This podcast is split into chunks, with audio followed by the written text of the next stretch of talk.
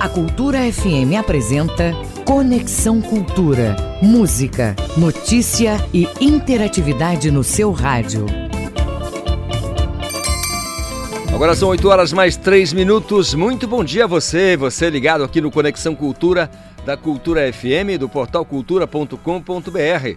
Estaremos juntos até às 10 horas da manhã. Você sabe que o programa é uma produção do jornalismo da Rádio Cultura e eu sou Isidoro Calixto. A partir de agora, atualidades, prestação de serviços, notícias, entrevistas, entretenimento e música para você ficar conectado com tudo o que acontece no Pará e no Brasil. Você ouvinte já sabe, como de costume, pode fazer parte da programação da, aqui do Conexão, mandando a sua mensagem para o nosso WhatsApp. Anote o número 985639937. O nosso WhatsApp é 985639937. Nosso e-mail é culturafm.funtelpa.com.br. Conexão Cultura na 93,7. Então fica com a gente nesta quinta-feira, hoje é dia 25 de fevereiro. Vamos bater um papo sobre o Parazão 2021 que começa nesse fim de semana com a transmissão ao vivo pela TV Cultura. Vamos falar sobre a parceria da Embrapa Amazônia Oriental com o governo do Pará e que tem a capacitação online no programa Territórios Sustentáveis. Nesta edição, teremos ainda o quadro de psicologia e a coluna de economia e investimentos, além, é claro, da palavra de Ivo Amaral na análise esportiva. Conexão Cultura. 25 de fevereiro, hoje na história, 1551, criação da Diocese de São Salvador da Bahia, a primeira do Brasil. 1570, o Papa Pio V excomunga a Rainha Isabel I da Inglaterra. 1836 é patenteado o primeiro revólver pelo norte-americano Samuel Colt. 1869 abolida a escravatura em todos os domínios portugueses. 1925 é fundada a Biblioteca Mário de Andrade em São Paulo. 1945 morre Mário de Andrade, escritor, escritor brasileiro. 1951 acontece em Buenos Aires, na Argentina, a primeira edição dos Jogos Pan-Americanos. 1996 morre Caio Fernando Abreu, jornalista, dramaturgo e escritor brasileiro. 2005 Rússia e Irã assinam um acordo de fornecimento de combustível nuclear para a futura central nuclear iraniana. Música, informação e interatividade. Conexão Cultura.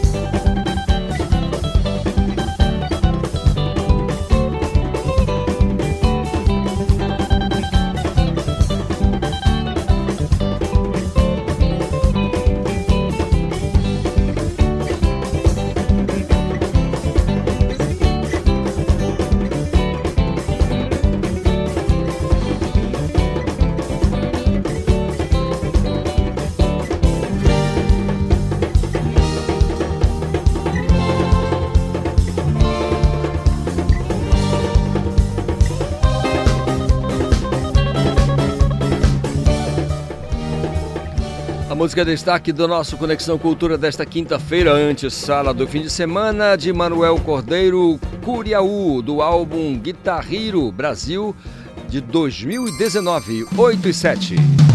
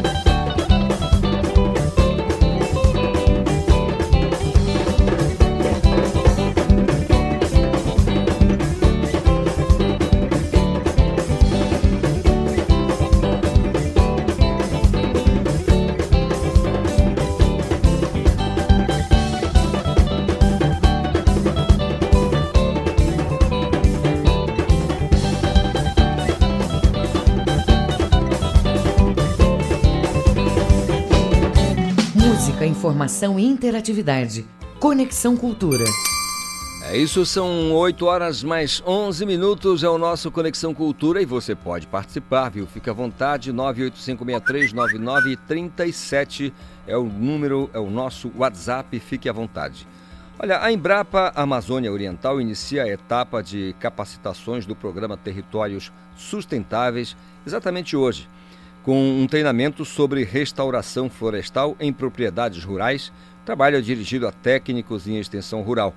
O programa é uma iniciativa coordenada pelo governo do Pará e tem como objetivo levar a região ali dos municípios de São Félix do Xingu, Tucumã, Orilândia do Norte e Água Azul do Norte uma série de ações e capacitações online e presenciais ao longo de todo o ano para promover o desenvolvimento sustentável.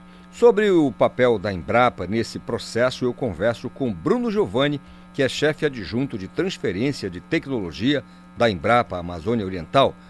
É, Bruno, bom dia, tudo bem? Bom dia, Calixto, tudo bem? Na Santa Paz. Viu? Tá falando com vocês é, prazer... com os. Prazer é nosso, meu irmão. Prazer é nosso. Sempre bom falar com vocês da Embrapa, pessoal que tem aí a, as mãos na ciência para desenvolver a agricultura, especialmente na nossa região amazônica. Bruno, como é que é esse trabalho? É, é, são capacitações, é, vocês vão é, treinar os técnicos em extensão rural, é mais ou menos isso? Isso, exatamente, Calixto. É, a Embrapa entrou nessa ação junto com o governo do estado, já que é uma, um programa de saturação né, de várias instituições naquela região onde teve muito desmatamento e uma questão de queimadas também ao longo do ano passado. E a Embrapa entra com capacitações voltadas para o desenvolvimento territorial sustentável, né, principalmente com temas é, que relacionam recuperação e restauração florestal, manejo e conservação do solo e algumas atividades de intensificação da produção com a pastagem, com sistemas integrados ILPF de produção, uma melhoria também qualitativa e de produtividade na pecuária bovina de corte e leite e sistemas agroflorestais que têm sido tão bem disseminados e trabalhados naquela região. Muito bem, Bruno. Quando a Embrapa, vocês da Embrapa falam em recuperação florestal, vocês estão falando exatamente assim do que? Franca e objetivamente para o nosso ouvinte entender.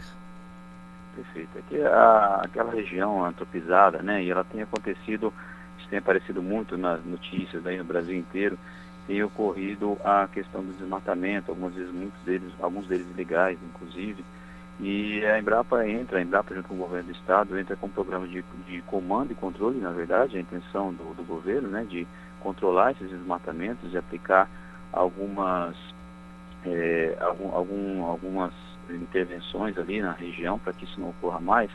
E a Embrapa tem tecnologias para plantio de árvores, também a, a produção de sementes e, e, mudas de espécies nativas que podem ser utilizadas para recuperação e restauração de áreas de reserva legal, áreas de preservação permanente, que toda a, toda a propriedade né, deve ter essa área reservada para a questão de, de mitigação dos, dos impactos é, do efeito estufa, isso é a questão da legislação relacionada ao Código Florestal. Então, a Embrapa tem essas, essas tecnologias disponíveis para informar tanto na produção de sementes e mudas, quanto nos arranjos para plantio de espécies nativas e espécies frutíferas também, porque a ideia nossa do governo do estado não é simplesmente fazer uma restauração florestal apenas para a questão ambiental. A ideia é fazer restaurações produtivas em que possam ser introduzidas nessas áreas dentro da propriedade é, espécies frutíferas que possam trazer também renda ao produtor. Alguns arranjos já bem conhecidos naquela região têm trabalhado com sistemas agroflorestais com cacau e então a Embrapa também vem com essa, com essa opção de trabalhar com cacau, açaí, cupuaçu, entre outras culturas que possam ser vocação da região. Então nós estamos ainda fazendo também um estudo de quais são as espécies de interesse daquela região para que nós possamos de fato entregar algo que seja de valor não só ambiental, mas também econômico para os produtores. Muito bem, Bruno. Nós estamos falando aqui de municípios aí São Félix do Xingu, Tucumã, Orilândia do Norte, Água Azul, são municípios próximos, né? É, é, na mesma região. Agora, eu observo que é uma área bem irrigada, e se eu tomar como base aí, por exemplo, São Félix do Xingu, é, eu posso chamar de uma, uma região bastante irrigada. E muitas vezes a irrigação ela se torna um grande gargalo para a produção agrícola, porque a gente sabe que sem água em, para algumas culturas é praticamente inexequível. É, não dá para produzir mesmo. Aí eu pergunto a você, esse, essa, essa região, com toda a irrigação que tem, é, vocês têm é, algum trabalho voltado justamente para o desenvolvimento é, que envolva culturas é, que possam dar a esses produtores dessa região a justa medida no que, se, no que diz respeito a, a do processo de irrigação para essas culturas? Com certeza. Embrapa, a, aquela região, embora tenha essa possibilidade, na verdade nós estamos aqui na região amazônica, né, que é uma zona aí de trópico úmido que a gente é, equatorial, na verdade, que a gente tem muita chuva ao longo dos anos, mas aquela região sul e sudeste do estado, ela sofre de um período de estiagem, né? Uhum. Geralmente dura em torno de cinco, seis meses.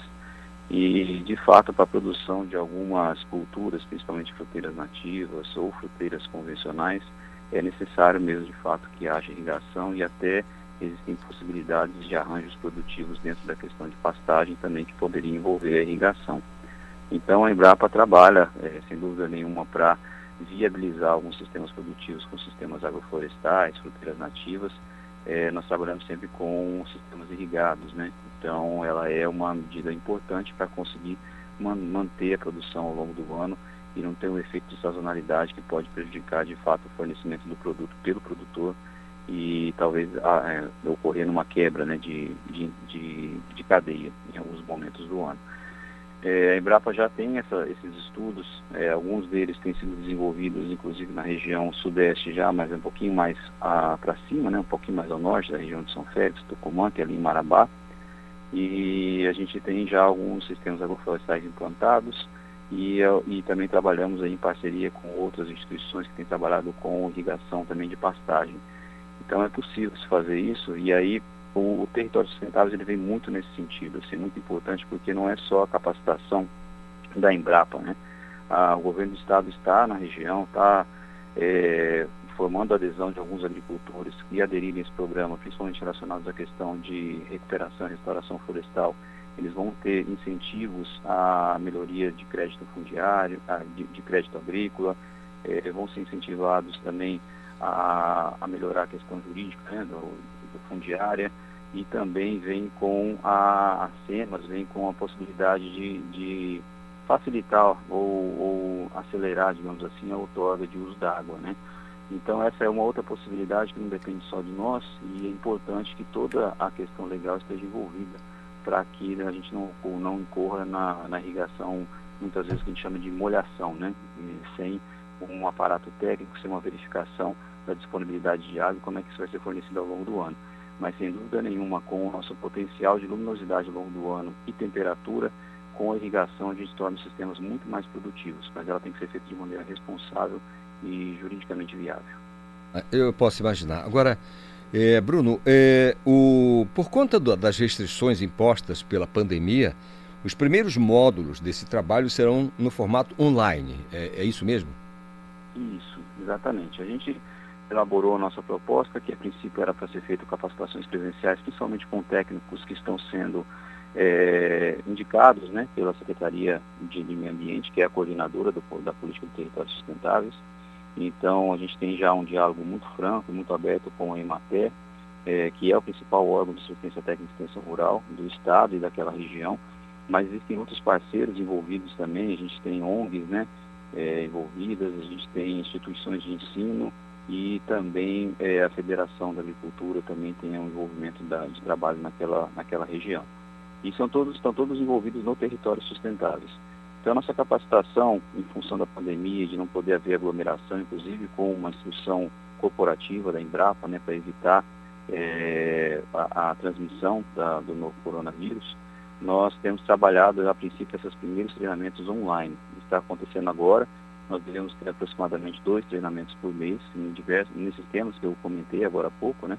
Começa com manejo de solo, passa por, pela pastagem, instalação florestal, sistemas agroflorestais, e ela vai acontecer a princípio todas online, mas não vai dispensar no momento que nós tivermos uma melhor flexibilidade e um maior controle da, da doença no estado, nós vamos com certeza desenvolver também atividades práticas para aqueles técnicos. Então, a gente está envolvendo desde capacitação online, com capacitação prática instalação de unidades de referência, que são unidades é, vitrines tecnológicas, né, do que a gente está trabalhando, e também dias de campo e visitas técnicas. Então esse é o escopo do trabalho que a Embrapa está fazendo em relação à capacitação. Existe uma outra frente de trabalho também com um aplicativo que vai ajudar no gerenciamento e na gestão dessas ações que estão acontecendo naquela região. Legal, Bruno. É a tecnologia a serviço do desenvolvimento, isso é muito bacana. Agora, Bruno, eu não posso perder aqui a oportunidade, ainda aqui no meio da nossa conversa, de perguntar a você, porque você é o chefe adjunto de transferência de tecnologia da Embrapa e, e é técnico, portanto, é um cientista, é um estudioso. Mas eu não posso perder a chance de perguntar a você sobre a sua visão desse momento que nós estamos vivendo agora é, chegando vacinas, a gente podendo ter a possibilidade de, bem que timidamente ainda mais vacinando, né? A, a, até amanhã já teremos mais 98 mil doses da vacina. Isso te deixa animado é, é, para dizer, poxa, daqui a pouco a gente vai poder estar tá de volta ao campo normalmente, trabalhando como fazíamos há dois, três anos passados. Você está animado?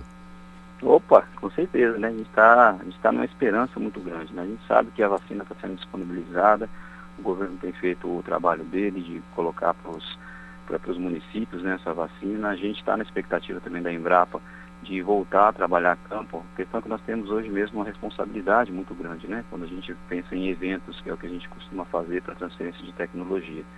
Então nós estamos animados, a gente sabe que a realidade ela mudou um pouco, né? Ela vai continuar assim durante algum tempo. Essa, esse, esses cuidados ainda devem, devem ser tomados e a gente aprendeu muito nessa pandemia, né? Na verdade, essas estruturas de capacitação online, de diálogo à distância, era algo que a gente não costumava fazer tanto, que a pandemia nos, nos obrigou a tomar essa, essa atitude e fazer essa, essa mudança, né, de até um modelo de negócio um pouco diferente, o que é interessante para nós. Assim, hoje a gente conversa a qualquer momento com quem a gente quer e usa ferramentas que nos possibilitam, de fato, a, o diálogo, né, e estar mais próximo, inclusive, do setor produtivo, no momento em que for mais, em qualquer momento do dia. Então a gente tem esperança, claro, a gente está com saudade do campo, eu especificamente sou chefe de um de de tecnologia, mas trabalho muito no campo, trabalho principalmente com, com a parte, zootecnista também, uhum. trabalho com pecuária bovina de leite principalmente, e estou com saudade dos produtores que a gente conversava, muita saudade. Legal. Então a gente está esperando de fato essa abertura né, e essa melhoria, na verdade, do, do, do, dos índices aí do, do, da contaminação do Covid. E aí assim a gente vai poder estar no campo novamente. Tem muitos, muitos pesquisadores também que precisam estar no campo para desenvolver suas atividades. E aí a gente está esperando é, essa melhoria para a gente poder de, de, fato voltar às nossas origens, que é o pé na, é o pé na lama, é o pé na, na no pasto, na, na lavoura, para a gente poder voltar a essas atividades com mais segurança, né? Mas sempre com com a responsabilidade e, e, e, ainda que a gente não esteja hoje em campo, né, necessariamente em campo, algumas atividades continuam acontecendo. nós temos trabalhado, por incrível que pareça, viu, Calixto, algumas vezes mais do que quando a gente estava no presencial, porque é isso que eu falei. A dinâmica do virtual ela é muito rápida, ela acontece o tempo todo, a gente é acionado o tempo todo e a gente conversa o tempo todo. Então, Legal. Então, nós que estamos aí na, na gestão e na pesquisa, a gente continua desenvolvendo trabalhos mesmo que à distância. Legal. Eu gostaria que você, agora que eu, tive a sua impressão também, a sua visão com relação à importância desse momento, embora seja trágico para a humanidade, mas também traz uma esperança de uma nova visão de mundo, né? Porque temos aí novas ferramentas surgindo, um novo comportamento, né? Um novo olhar sobre tudo isso, inclusive sobre a produção agrícola, que é o que do que trata basicamente a Embrapa, que é a empresa brasileira de, de pesquisas agropecuárias. Queria que você esmiuçasse para a gente aqui o que, na prática, vem a ser o programa Territórios Sustentáveis. Ok. O Territórios Sustentáveis é uma política de Estado, do governo do Estado do Pará. Ela iniciou ainda no ano passado. É, ao ano passado a gente teve um aumento significativo no, nos desmatamentos e queimadas na Amazônia. Isso foi bastante divulgado pela mídia nacional e internacional. É, em função disso, o governo do estado se mobilizou para fazer uma política de fato de saturação de instituições do governo do estado nessa zona de desmatamento e queima. que a princípio estão relacionados ao, ao território ali próximo da PA 279, que seria esses três municípios que nós estamos comentando aqui.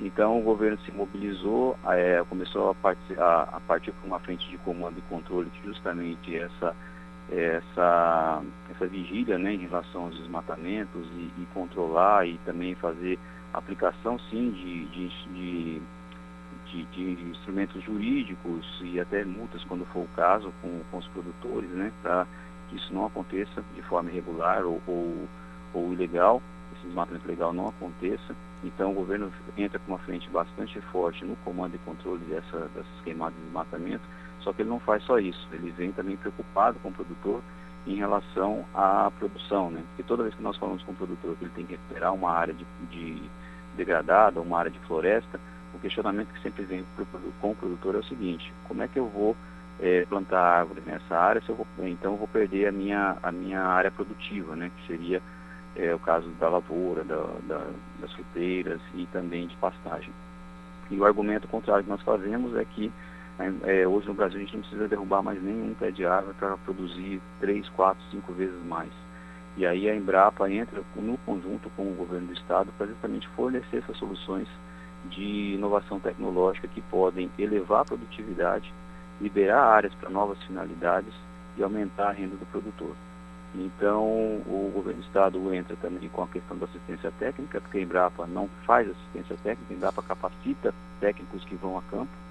É, além disso, o governo do estado entra também com política de crédito agrícola, é, regularização fundiária e também algo relacionado à infraestrutura, né, fornecendo é, de uma na, na medida do possível, é, insumos para que os produtores de fato possam melhorar sua produtividade. Então, é, são duas frentes de trabalho, uma de, de, regularização e de controle do desmatamento e outra frente de intensificação da produção para melhoria dos, dos, dos, principais, das principais cadeias produtivas da região. Então, hoje, por exemplo, numa pastagem que se, que se tem em torno de 0,9 a uma arroba é, a um, uma UA, que são 450 quilos animal por hectare, que é a média hoje do estado e até nacional, a gente pode chegar até a 3, 4 é, unidades de animal por hectare se a gente fizer uma lei de pastagem bem feita. A produtividade da mandioca do estado também é muito baixa. As possibilidades de inserção de fruteiras nativas em áreas de recuperação florestal, que sejam áreas de reserva legal, áreas de preservação permanente, que são as matas ciliares, e topos de morro, é, a possibilidade de colocar fruteiras nativas para que não seja só um, um, estágio de restauração, que seja também uma, uma área produtiva, também são outras possibilidades. E os sistemas é, integrados de produção, ILPF no caso, nós conseguimos fazer duas ou três culturas numa mesma área durante o ano. Então nós podemos produzir fibra, energia, alimentos e proteína animal dentro de uma mesma área de produção. Então a Embrapa vem com essas soluções para contribuir com o governo do Estado na redução do desmatamento e melhoria da capacidade produtiva e uma distribuição é, econômica, social também para os produtores que vão entrar nesse programa, nessa, nessa política. Muito legal. Olha, doutor Bruno Giovanni, muito obrigado pela conversa aqui conosco no nosso Conexão Cultura. Certamente o povo ficou muito melhor informado a respeito dessa parceria é, e a importância desse, desse momento de treinamento sobre a restauração florestal nessas propriedades rurais aí, dirigido aos técnicos de extensão rural, né, o programa que tem que é coordenado, coordenado pelo governo do estado e o objetivo central é desenvolver esses municípios aí, como eu disse, da região de São Félix, de Tucumã, de Orilândia, de Água Azul, e pela sua atenção de sempre. Muito obrigado, doutor Bruno. Obrigado, eu que agradeço, meu Calixto. Obrigado pela oportunidade. Só mais uma informação, esse é o primeiro território sustentável que nós estamos atuando, o governo do estado desafiou outros territórios também para fazer ações também de saturação de instituições do governo e também instituições parceiras, tá, para a gente continuar esse trabalho em outras regiões do estado. Eu agradeço muito pela oportunidade, é uma satisfação estar falando aqui em nome da Embrapa e desse, desse, dessa política que para a gente também é muito importante para a gente poder desenvolver, é, é, realizar o desenvolvimento sustentável no Estado. Tá bom? Muito obrigado, tenha um bom dia, bom dia a todos os ouvintes. Dia produtivo para o senhor também, doutor Bruno Giovanni, chefe adjunto de transferência de tecnologia da Embrapa Amazônia Oriental. Agora são 8 horas mais 30 minutos. Estamos apresentando Conexão Cultura.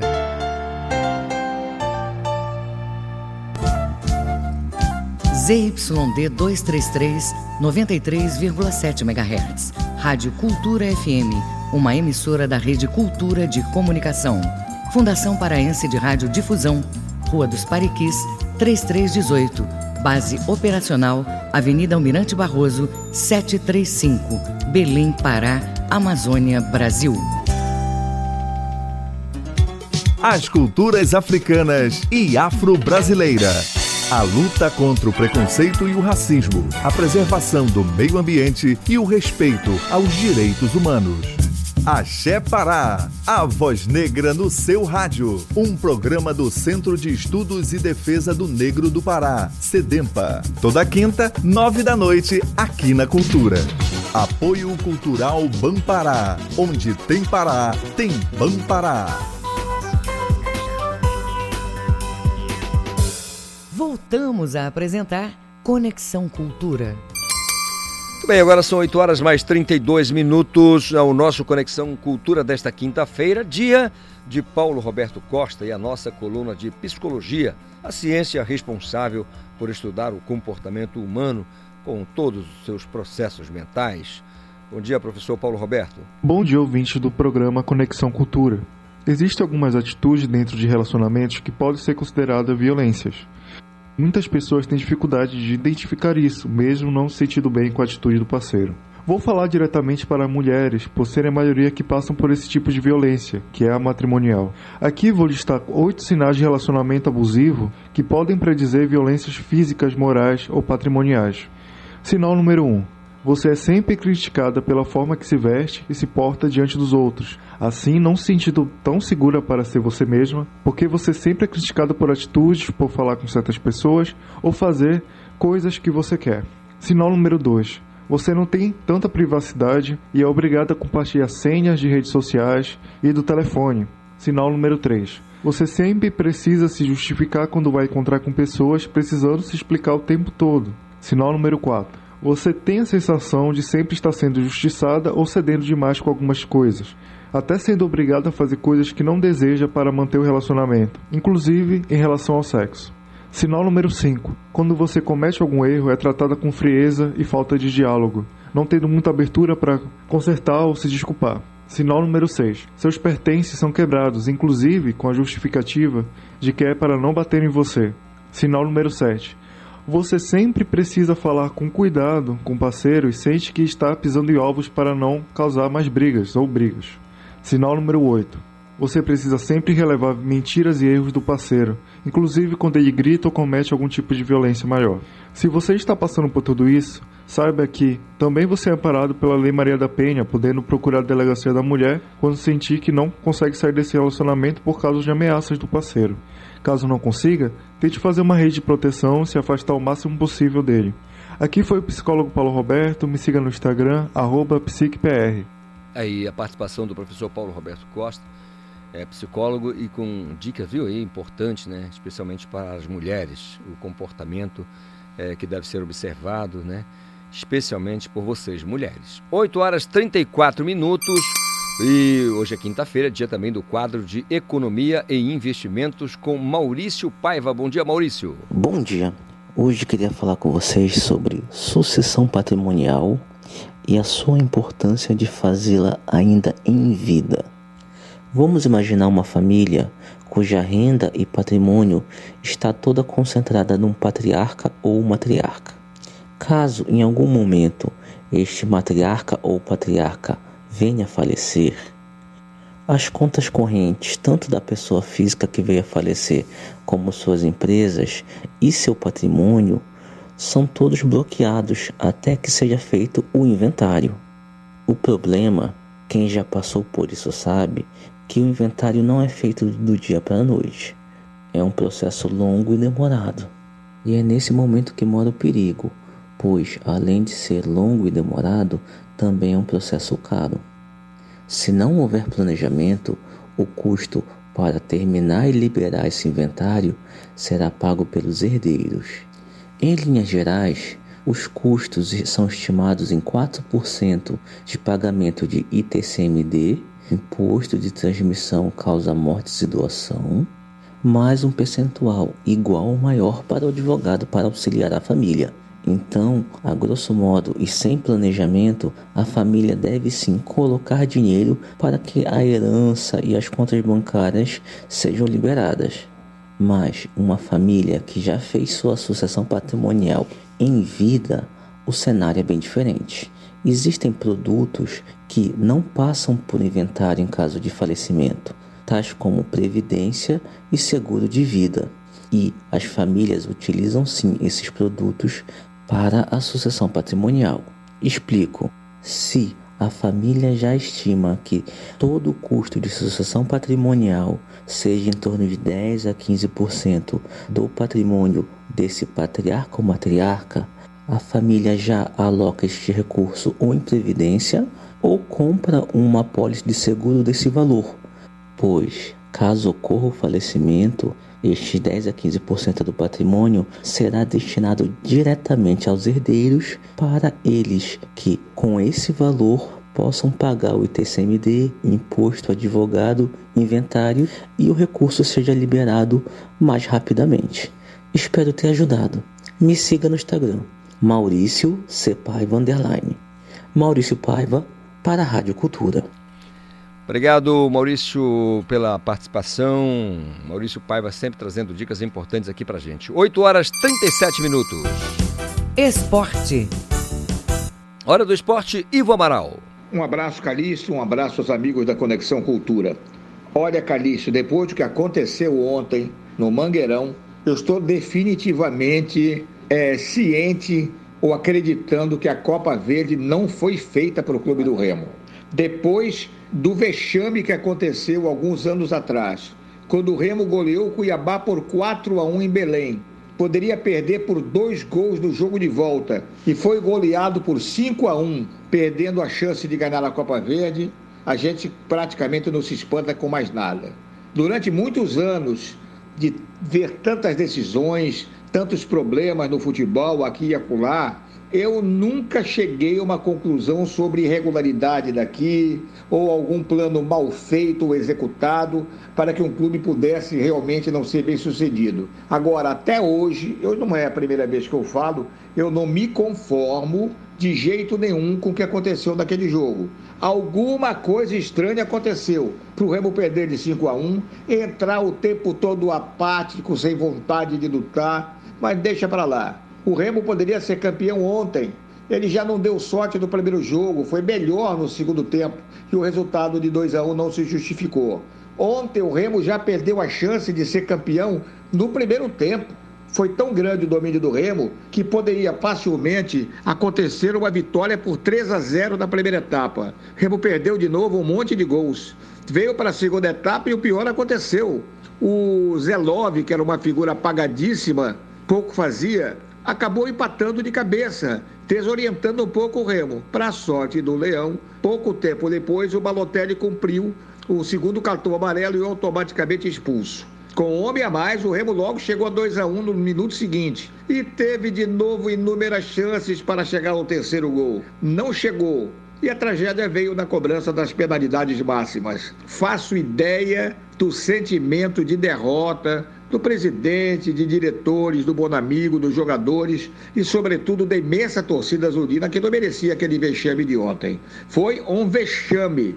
E o Remo perde um milhão e meio, perde a chance de entrar na Copa do Brasil na terceira fase, o que representa já um bom dinheiro e um andamento bastante acentuado na competição. E agora tem que esquecer isso o mais depressa possível, ajeitar seu time, que o Campeonato Paraense já está começando no próximo domingo. Uma tragédia difícil de esquecer e a gente espera que o Remo alcance sucesso no campeonato para pagar o vexame que aconteceu no Mangueirão. Um abraço aos amigos da cultura e até amanhã, Caristo. Valeu, Ivo Amaral. É, uma certa revolta também, né? Porque além de paraense e tem que torcer, como todos nós torcemos pelo futebol paraense. Aí, quando o Remo faz um negócio desse, poderia muito bem ter liquidado a, a questão, liquidado a fatura ali rapidinho, e enfim. Mas faltou pontaria, faltou um monte de coisas para o clube do Remo. Vamos é, se conformar e bola para frente, porque atrás vem gente. Agora são 8 horas mais 40 minutos. Saúde atualiza protocolo clínico para tratamento da esclerose múltipla após recomendações da Conitec. São informações com o meu colega João Paulo Seabra. Historicalista, os pacientes da esclerose múltipla no Brasil já contam com o protocolo clínico e diretrizes terapêuticas para a doença atualizado. Após recomendação favorável da Comissão de Incorporações de Tecnologias no Sistema Único de Saúde, o documento foi revisado para oferecer pelo SUS tratamento baseado na melhor e mais atualizada evidência disponível.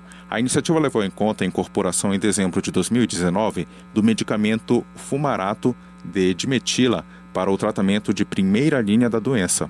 O protocolo, agora revisado conforme a oferta de medicação pelo SUS, apresenta critérios de diagnóstico e classificação da esclerose múltipla e condutas terapêuticas, incluindo o tratamento não medicamentoso e o medicamento preconizado em cada linha terapêutica. Para a atualização do chamado PCDT, o Ministério da Saúde realizou consulta pública sobre o tema entre outubro e novembro de 2020. Toda a sociedade pôde participar, incluindo relatos de experiências e especialistas. As sugestões foram analisadas e receberam recomendação favorável da Conitec. O objetivo dos protocolos clínicos é garantir o melhor cuidado em saúde diante do contexto brasileiro e dos recursos disponíveis no Sistema Único de Saúde, o SUS, além de orientar profissionais de saúde, gestores de saúde e pacientes sobre o diagnóstico e o tratamento.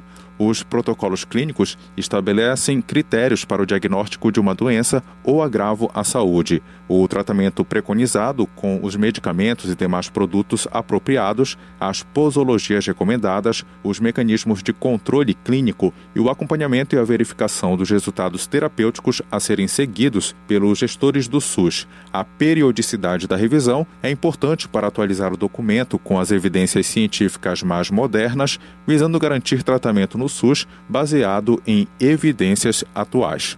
João Paulo Seabra para o programa Conexão Cultura. Obrigado, João Paulo Seabra, colega que sempre participa trazendo informações importantes aqui para a gente no Conexão Cultura, especialmente nesta quinta-feira, em que você também, como de costume, pode participar mandando a sua mensagem para o nosso WhatsApp 985639937. 8h43, projeto prevê a construção de 20 casas a partir de impressora 3D aí na ilha do Marajó, no arquipélago do Marajó. A Tamires Nicolau tem as informações. O projeto Abrace Marajó prevê a construção de uma vila de casas sustentáveis para auxiliar o desenvolvimento socioeconômico dos 16 municípios que compõem a região. O uso das impressoras 3D é uma alternativa de baixo custo que busca atender às necessidades específicas das comunidades. O projeto Abrace Marajó, criado em março de 2020, é uma iniciativa do governo federal em parceria com a empresa Inova House 3 3D e a Cruz Vermelha Brasileira. O projeto conta ainda com o apoio do Ministério da Economia, do Turismo e do Desenvolvimento Regional. A Ilha do Marajó conta com mais de 500 mil habitantes e é considerado o maior arquipélago flúvio marítimo do planeta. Tamiris Nicolau, para o Conexão Cultura. Tá aí, tomara que tenhamos mais desenvolvimento, né, Tamires, para o meio milhão os meio milhão de habitantes do arquipélago do Marajó, com seus 16 municípios. Né? Agora a notícia não é legal. 8h44, aumento no preço do gás de cozinha afeta setor de vendas e alimentação. A Joana Mello tem as informações. Uma pesquisa do Diese Pará aponta que o preço do botijão de 13 quilos comercializado no estado ainda está entre os mais caros do país e varia de 90 reais a 100 reais na região metropolitana de Belém. Em outras regiões do estado, o valor pode ficar acima de 100 reais. O reajuste de 5% no preço do gás de cozinha neste início de ano não afeta apenas os consumidores em geral, mas segmentos de vendas de alimentação, como os de donos de restaurantes, pizzarias e até quem vende comidas típicas por entrega. O preço do gás de cozinha, assim como da gasolina e do diesel, é influenciado por impostos federais, como o ICMS, que correspondem a 18% do valor cobrado. Do total, a Petrobras fica em média com 46% do preço do produto e as distribuidoras e revendedoras com 36%. Joana Melo para o Conexão. Obrigado, Joana. Quem quer ouvir falar sobre aumento de preço de gás de cozinha, né? Mas somos obrigados a ouvir, porque, afinal de contas, faz parte do processo, né? Temos que estar antenados em tudo isso e saber também como funciona. Aumentou na refinaria, é uma coisa. Até chegar lá no, no ponto de distribuição, tem todo um processo. E que às vezes é muito difícil de entender. Né? Uma coisa é certa, tem uma cadeia aí de lucro que precisa ser mantida. Afinal de contas, o, obje o objetivo central, né, Reginaldo, do capital é o lucro, meu amigo. E aí não tem para onde fugir. 8h46. Especialista explica os passos para o sonho de ter a atmosfera do cinema em casa. A pensou o cinema em casa? João Paulo Seabra. Isidoro Calixto, se na época da fita cassete e do DVD a satisfação já se fazia presente ao assistir um filme, a variedade de streamings que temos acesso atualmente geram ainda mais o desejo de ter em casa um cinema para chamar de seu. Ainda mais em tempos de isolamento social, o sonho do home theater é cada vez mais presente de quem vive a casa como local de prazer, uma redescoberta que parece que veio para ficar. E a Patrícia Pena, que é do Patrícia Pena Arquitetura e Design de Interiores, se inspirou nos ambientes realizados para seus clientes para um tutorial do home ideal. Depois, é só escolher o título mais interessante, preparar a pipoca e reunir a família. E se engana quem imagina que a satisfação de ter um cinema em casa está atrelada à aquisição de uma TV enorme e um robusto sistema de áudio. Embora sejam essenciais, eles não são apenas esses itens que fazem de um cinema em casa perfeito. O primeiro passo, segundo a especialista, é avaliar a proporção do ambiente. A distância entre o sofá e a cama e a TV ou telão é que determinará a dimensão ideal desses equipamentos. Cada tamanho de tela pede uma distância mínima recomendada, que pode ser pesquisada no site da marca do equipamento, caso não haja uma empresa de automação ao áudio e vídeo contratada. No entendimento da arquiteta Patrícia Pena, a aquisição do equipamento só pode ser feita depois de analisada a viabilidade no ambiente. Caso contrário, o resultado poderá ser desconfortável e incômodo. A acústica é um outro aspecto vital a ser considerado. Ambientes mais amplos permitem um sistema de áudio mais robusto, enquanto os pequenos pedem cautela, já que o exagero certamente gerará experiências negativas, além de possivelmente danosas à saúde. E para que a experiência do cinema seja impecável, a tela deve apresentar uma qualidade acima da média, seja qual for a dimensão. As TVs atuais estão cada vez mais evoluídas e com resoluções extraordinárias. Porém, é possível ter uma experiência excelente com uma TV de resolução 4K que pode não pesar tanto no bolso. João Paulo Seabra para o programa Conexão Cultura. Obrigado, João Paulo Seabra, pelas informações. Agora são 8h50. Conexão Cultura.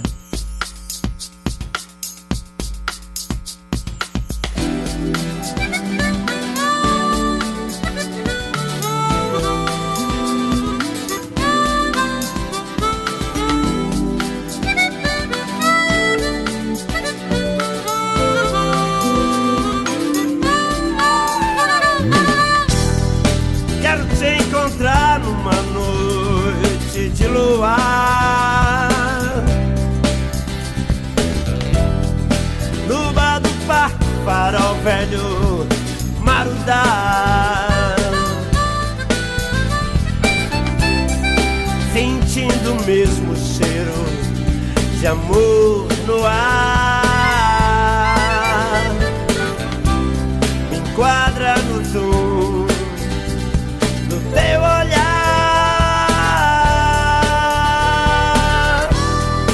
A sobrevivência marcando presença. Na ausência desta solidão.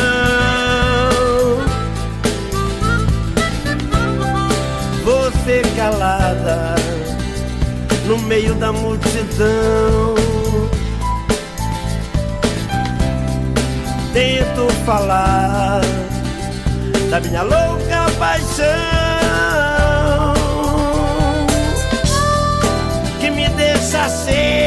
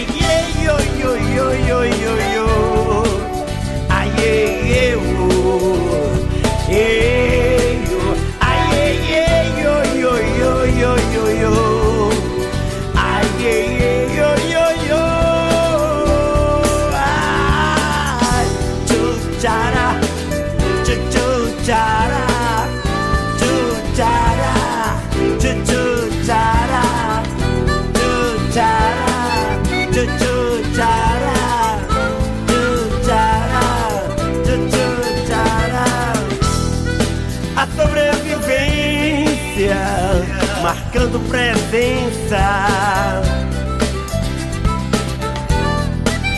Na ausência desta solidão,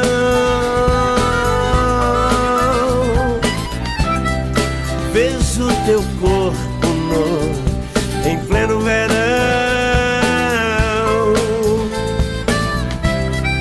Sonhos contidos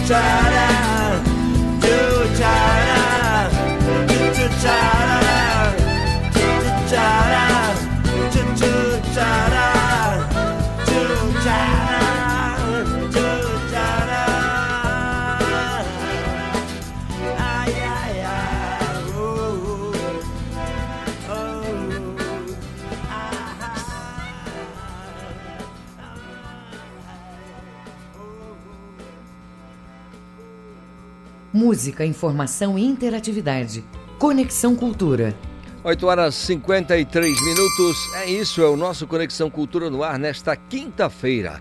O presidente Jair Bolsonaro entregou à Câmara dos Deputados o projeto de lei que permite a privatização dos Correios. Eita, que lá vem confusão.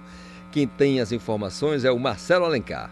O presidente Jair Bolsonaro entregou nesta quarta-feira, dia 24, ao presidente da Câmara dos Deputados, Arthur Lira, PP de Alagoas, o projeto de lei que possibilita a privatização dos Correios. Chamado de marco regulatório para o setor postal, o texto também define a obrigatoriedade do cumprimento de metas de universalização e qualidade dos serviços e estabelece que a Agência Nacional de Telecomunicações, Anatel, será a agência reguladora dos serviços postais. Segundo o Palácio do Planalto, além do PL entregue ao Congresso, serão realizados debates e estudos para a definição do melhor modelo de desestatização, que pode ser, por exemplo, a venda direta, a venda do controle majoritário ou de apenas parte da empresa. O edital será remetido ao Tribunal de Contas da União, TCU, e assim que liberado pela Corte, será liberado para a realização do leilão. O PL estabelece a nova organização e a manutenção do Sistema Nacional de Serviços Postais para que sejam explorados em regime privado. Ao receber a proposta elaborada pelo Poder Executivo, o deputado Arthur Lira afirmou que haverá uma discussão do projeto e a decisão será coletiva dos congressistas. Marcelo Alencar para o Conexão Cultura. Obrigado, Marcelo Alencar, pelas informações. Privatização dos Correios, né? Fazer um negócio melhor, dá um facão para cada um e deixa eles resolverem isso lá no Congresso Nacional. São 8 horas mais 56 minutos. Olha, a Policlínica Itinerante já prestou mais de 23 mil atendimentos. Vamos entender de que maneira isso aconteceu com a Jamile Marques. A Policlínica Itinerante atende pacientes com sintomas leves de Covid-19 em Belém e na região metropolitana. O funcionamento das unidades ameniza as internações hospitalares por oferecer atenção a casos leves, ainda no estágio inicial da doença. Até o dia 23 de fevereiro, a unidade já atendeu 23.612 pessoas. O paciente deve procurar atendimento na unidade, caso apresente sintomas leves. O atendimento inicia por uma triagem, onde é verificada a temperatura e pressão. Em seguida, o paciente é encaminhado para consulta médica, onde, caso tenha necessidade, são solicitados exames complementares e também a prescrição médica com a indicação para o tratamento dos sintomas. Atualmente, são três pontos de atendimento da Policlínica Itinerante: no estacionamento do hangar Centro de Convenções e na Poli Mangueirão, que fica na Augusto Montenegro, tem atendimento de segunda a sábado, das 8h30 da manhã às 5 da tarde. Já no Núcleo de Esporte e Lazer, no bairro do Marizal, o atendimento é realizado de segunda a domingo, no mesmo horário. Com supervisão do jornalista Felipe Feitosa, Jamile Marques para o Conexão Cultura. Obrigado, Jamile, pela participação. Agora são 8 horas mais 57 minutos. A certificação ela abre portas do mercado nacional para a agroindústria paraense. Como será que isso acontece, hein? O João Paulo Seabra tem os detalhes para gente. Historicalista, a formação da primeira agroindústria paraense pelo Sistema Brasileiro de Inspeção de Produtos de Origem Animal, o CISB-POA, ocorreu nesse mês de fevereiro no Palácio do Governo em Belém. A empresa FG Moraes Comércio de Pescados Eireli é a primeira agroindústria paraense certificada que agora pode comercializar em todo o país, ampliando a possibilidade de novos negócios e de fomento da cadeia produtiva com a geração de mais empregos e renda no estado. Em dezembro do ano passado, o Pará recebeu a permissão do MAPA, que é o Ministério da Agricultura, Pecuária e Abastecimento, para a equivalência ao CISB-POA, Agora as empresas paraenses estão com autorização para comercialização em outros estados e isso potencializa a produção do Pará. Todas as empresas interessadas podem se habilitar para também comercializar seus produtos, caso estejam aptas e comprovem a equivalência aos padrões do Sistema de Inspeção eh, Federal.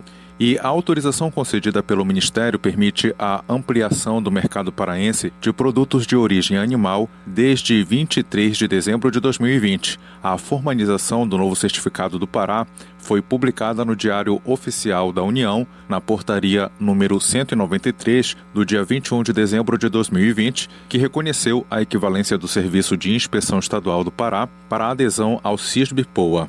E com a certificação do Sistema Brasileiro de Inspeção de Produtos de Origem Animal, a tendência é ampliar o fomento à, agro, à agroindústria no Pará, com aumento em âmbito nacional do mercado consumidor e fortalecer a agroindústria familiar, a média e a grande indústria paraense e, consequentemente, a geração de empregos e renda.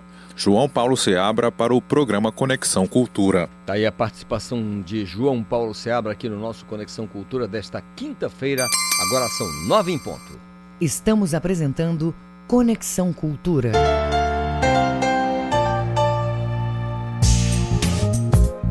É importante lembrar que, mesmo com a vacina, ainda vai ser preciso continuar com as medidas de proteção para evitar que o vírus se espalhe e cause mais mortes. Continue a fazer a higiene das mãos. Ao chegar em casa, tome banho e troque de roupa.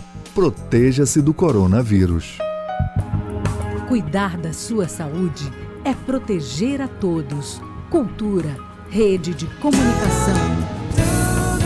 Cultura FM. Aqui você ouve música popular paraense eu quis provar do veneno. Música popular brasileira. Cores do mar, festa do sol.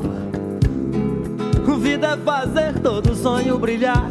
Cultura FM 93,7. E depois acordar. ZYD 233, 93,7 MHz. Rádio Cultura FM uma emissora da Rede Cultura de Comunicação. Fundação Paraense de Rádio Difusão, Rua dos Pariquis, 3318. Base operacional, Avenida Almirante Barroso, 735, Belém, Pará, Amazônia, Brasil.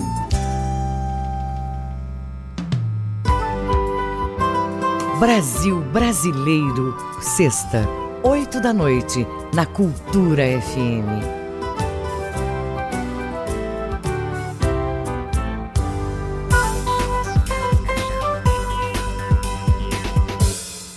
voltamos a apresentar Conexão Cultura. Muito bem, agora são 9 horas mais um minuto. O Campeonato Paraense edição 2021 começa nesse final de semana, cheio de mudanças. O torneio terá 12 clubes, com destaque para o retorno da Tuna Luz Brasileira e do Gavião Kik ATG, a elite do futebol paraense. A fórmula da disputa na competição também sofreu algumas alterações. As 12 equipes foram divididas em três grupos, sendo que cada equipe enfrenta equipes das outras duas chaves. Eu converso com Delfílio, diretor técnico da Federação Paraense de Futebol. Bom dia, Delfílio, tudo bem? Bom dia, Calixto. Bom dia, ouvinte da, da Rádio Cultura. Na Santa Paz Divina? Oi? Na Santa Paz Divina? Graças a Deus, graças a Deus está tudo ótimo. Que bom, meu irmão, que bom. Olha, uma coisa chamou a atenção, meu filho, que eu queria logo, é, para começo de conversa, saber. É, a, até a segunda é, fase é, dentro da tabela está, estão definidas os, são definidos os locais. Mas eu observo que da terceira e a quarta não estão definidos os locais. É, qual foi o critério? Ou, ou o que, que ficou faltando para isso? Você fala da terceira e quarta rodada, seria P isso? Perfeito. É porque o que, é porque o que acontece, né? Ah, nós temos que seguir algumas normas e a lei do Estatuto do Torcedor, entendeu? Uhum. Então, algumas equipes ainda estão ah, organizando seus estádios, tá? E outras podem vir, podem vir a mudar de local, de jogo, né? em virtude dos problemas que nós estamos tendo aí de pandemia, é, cada, cada local, cada cidade né, do interior possui uma, uma definição diferente, então a gente vai vendo caso a caso, mas sem perder o prazo legal de marcar o dia da partida, entendeu? Não, agora ficou claro. Ficou entendido. Deu filho, é, pela primeira vez na história, a transmissão dos jogos deve alcançar todos os clubes. Serão 37 jogos televisionados. Fala dessa importância, na sua visão, é, da TV Cultura nessas transmissões. Eu acho que isso é uma conquista do futebol paraense, é uma conquista da TV Cultura, da Federação Paraense e dos clubes. Porque a partir do momento que você tem a maior quantidade de jogos, nesse caso 37 jogos televisionados, é porque você tem um interesse pelo produto muito maior, né?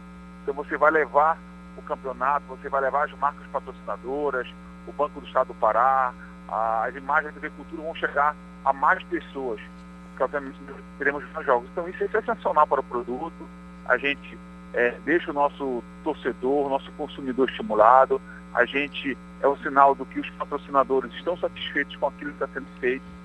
É, muita coisa deve, muita coisa temos a melhorar, mas tem certeza que a cada ano a gente tem conseguido encontrar um, um, ou, dar resposta é, na melhoria de um, de um produto melhor.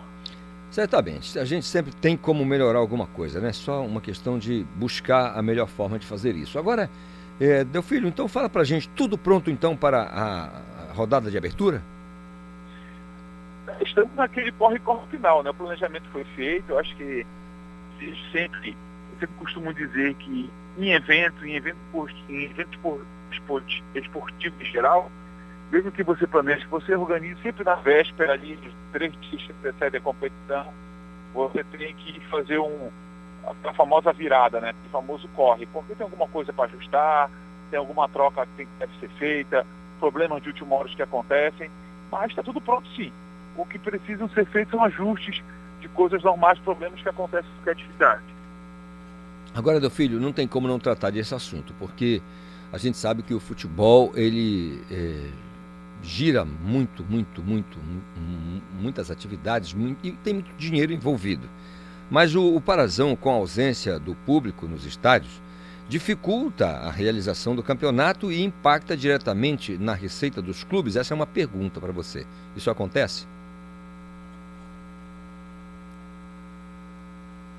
O Delfilho, me escuta?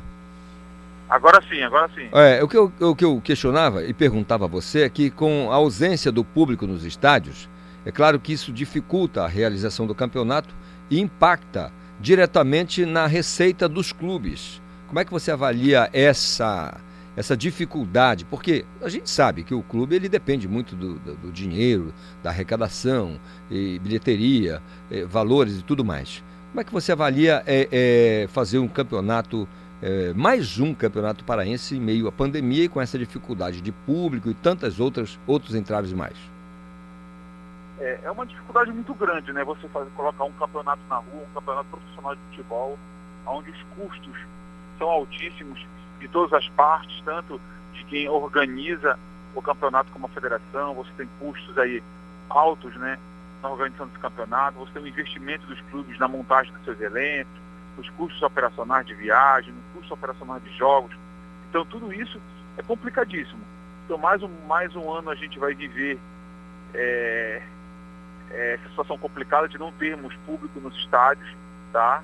É, e eu aproveito a oportunidade até para parabenizar todos aqueles que estão envolvidos nessa organização e principalmente nossos patrocinadores, porque eles têm acreditado na competição, têm acreditado no trabalho que vem sendo feito mas as dificuldades serão tremendas, serão gigantes, porque como tu bem disseste, basicamente ainda os clubes da nossa região, do nosso estado, é, grande parte da sua receita, ou a maior parte da sua receita, advém da arquibancada, né? Advém do, dos ingressos, das cadeiras compradas pelos seus torcedores. Então, o torcedor, além da, da falta que ele faz no estádio, né, da emoção, da paixão que ele leva para o gramado, para o campo, para o estádio, e faz muita falta na questão da arrecadação. Então é péssimo, é, o momento é delicado, a federação tem se mostrado extremamente sensível com os clubes, inclusive aproveitou, é, vamos dizer assim, com acessibilidade, todo mundo diminuiu custos, né? Todo mundo teve que fazer uma operação mais enxuta para que todo mundo consiga terminar o campeonato. Inclusive até o formato, até o modelo de disputa foi repensado, foi rediscutido, foi proposto um modelo de disputa mais enxuto aos clubes para que justamente eles pudessem gastar menos, né? Ter menos tempo de contrato, menos custos operacionais com partida, menos custos com viagem. Então, está todo mundo trabalhando junto, literalmente de, de, de, é, de, de mãos dadas, é, para que a gente possa fazer um, um, campeonato paraense de 2021 competitivo e, e, que todo mundo, ao final da competição, independente da sua, da, da sua colocação, não tenha trazido prejuízos financeiros. Agora, meu filho, para o torcedor, você pode imaginar a tranquilidade de estar em casa, poder assistir o, a partida do seu clube de futebol é, no conforto de casa, com a transmissão pela TV Cultura. Aí esse é o lado bom, o lado legal. E muita gente às vezes não pode se locomover, não pode chegar ao estádio, muito, mesmo tendo vontade, não pode ir, não pode participar. Ah, o jogo é no interior, aí é que não dá mesmo. E aí, podendo assistir em casa, vai, vai ser bem legal e é importante, então, essa parceria com a TV Cultura, né? Cara, sensacional, né? Você tem hoje 37 jogos sendo transmitidos, você tem uma transmissão de grande qualidade, a TV Cultura tem investido a cada ano, não só na maior divulgação, não só na maior transmissão de jogos, mas sim na qualidade da transmissão. É, hoje você tem aí a transmissão de jogos com, com, é, com várias câmeras no gramado, você vai ter um pré-jogo, você tem um protocolo de competição, você tem investimentos na parte de tecnologia por parte da TV. A gente tem conversado muito com o presidente, com o presidente Bini, com a diretoria da casa, e o apoio é sensacional. Então tenho certeza que esse ano algumas novidades serão apresentadas, eu não vou dar spoiler dessas novidades, uhum. mas eu tenho certeza que o torcedor aquele que assiste os jogos na TV Cultura perceberão essa, essas novidades. Legal, meu filho. Agora, eu, eu pergunto a você, é, de, de, levando em conta toda essa logística de guerra que às vezes acontece para a realização, como você disse, colocar na rua um campeonato profissional de futebol não é brincadeira, é uma logística né, estupenda, estratosférica, né? Eu pergunto a você, será que vai ficar alguma coisa é, de, dessa mudança, alguma coisa vai ficar para tipo, vamos imaginar que ano que vem não tenhamos mais esse cenário de pandemia, já estamos aí tranquilos, já está todo mundo vacinado, é, não tem mais perigo de contaminação, os estádios já estarão abertos, todo mundo vai poder participar. É, ou seja, da maneira tradicional. Alguma dessas situações que foram criadas pela pandemia, mudanças no comportamento da administração, alguma coisa vai ser aproveitada para o futuro? Ou seja, essa, essa pandemia para o futebol trouxe alguma mudança que ficará? É, eu sempre digo que o futebol ele, ele, ele é mais um movimento de representação da vida, né, da sociedade. Então, como toda sociedade, nós vamos ter que tirar lições desse momento, desse caos que a gente vive, desse momento pandêmico que a gente vive e, e aproveitar quando tudo isso passar, e vai passar, Deus quiser, é, e aproveitar isso para colocar em prática. Por exemplo, hoje a gente já percebe que algumas operações a gente consegue ter, ter operações mais enxutas, mais baratas. Uhum. Esse, é, esse, esse é um exemplo no meio do futebol. Você é, hoje obrigou-se a, a que todo mundo se antenasse mais na questão tecnológica. Hoje você consegue fazer é, muitas reuniões, muitas reuniões que todas eram presenciais, havia custos envolvidos nessas reuniões, de deslocamento, enfim, custos para todos os lados. Hoje você faz reuniões tendo grande êxito, com velocidade, com rapidez, tomando, tendo poder de decisão através de reuniões é, de videoconferência. Né? É, a, a questão de, do protocolo de saúde. Eu tenho certeza que, como toda a sociedade, se todo mundo que mantiver parte desse protocolo de saúde para a sua vida e para o futebol após passar a pandemia, a gente vai ter uma diminuição drástica no agravamento de, de, de, de doenças respiratórias, de outro tipo de, de, de, é, de outras doenças que podem vir, que surgem né, a, cada, a cada ano, de tempos em tempos surgem. Então eu tenho certeza que o futebol também vai aprender muito com isso. É, dentro desses exemplos que eu citei, entre outros que eu poderia citar. Legal. Falando nisso, é, estão sendo adotados todos os cuidados necessários para assegurar que os protocolos sejam preservados é, e o campeonato possa transcorrer dentro da sua normalidade nesse período de pandemia, né? Sim, é, foi, foi montada uma comissão, né, uma comissão da federação, com os parceiros, com os clubes, é, envolvendo os médicos dos clubes, envolvendo o setor de segurança da federação, o setor de logística da federação, com grande apoio das autoridades de saúde do Estado e, do, e dos municípios, tá? E um grande protocolo de saúde está sendo montado tanto para testes nas, no, no, na, nas equipes que, que participarão da competição, tanto para testes nos profissionais que vão estar na competição, como controle de acesso restrito às delegações ou aos profissionais é, que, que, irão trabalhar na competição, como profissionais da área de comunicação, como profissionais da área de segurança, como profissionais que, que fazem, que montam todo esse circo do futebol, do evento esportivo, tá? Então todos esses cuidados estão sendo, é, estão sendo, foram discutidos e serão colocados em práticas a partir de domingo. Legal, Delfilho. Olha, eu quero desejar a você, Delfilho, que é o diretor técnico da, da Federação Paraense de Futebol, todo o sucesso do mundo, é, que seja uma jornada é, produtiva, de sucesso mesmo, mesmo com todos os, os, percalços que certamente surgirão, porque a gente sabe que não é fácil. Você destacou aqui a dificuldade que é fazer esse trabalho de uma envergadura, né, que, enfim, gigantesca. E eu desejo realmente muito sucesso para você nesse trabalho, a todos envolvidos nesse trabalho, é, junto com o pessoal da federação, os clubes, é, o pessoal da nossa transmissão aqui da TV Cultura, é, enfim, todo mundo envolvido nesse processo. Um grande abraço para você, obrigado pela conversa aqui com o nosso ouvinte do Conexão Cultura, tá bom? Eu que agradeço a oportunidade de falar um pouco do campeonato, eu também aproveito a oportunidade para agradecer a, a todos da federação, a organização da TV Cultura ter sido uma parceira gigantesca para a federação, uh, através do presidente Binho, uh, o Banco do Estado do Pará, que é o grande patrocinador dessa competição, que sem o Banco Pará essa competição não seria possível ser realizada, é, ao governo do Estado, uh, aos clubes que têm feito um esforço gigantesco de colocar as equipes em pé, de fazer suas contratações, de manter seus elencos, de pagar os salários. tudo isso é complicadíssimo, tá? E a, a todo o nosso torcedor paraense, que é tão apaixonado por futebol, que isso eu acho que nos move, que é querer realizar, que é querer fazer, é ver que a expectativa que o nosso torcedor é, tem para o nosso campeonato. E eu tenho certeza que será um grande campeonato, um campeonato competitivo, apesar de todo esse problema, e que desejar a todos, todos os participantes né, uma grande competição e que vença o melhor. Perfeito. Delfílio, muito obrigado mais uma vez. Ótimo dia para você. Grande abraço. 9 horas 16 minutos é o nosso Conexão Cultura do Ar nesta quinta-feira. Você participou, mandou sua mensagem 985639937. 916. Olha a notícia boa que na verdade aconteceu ontem.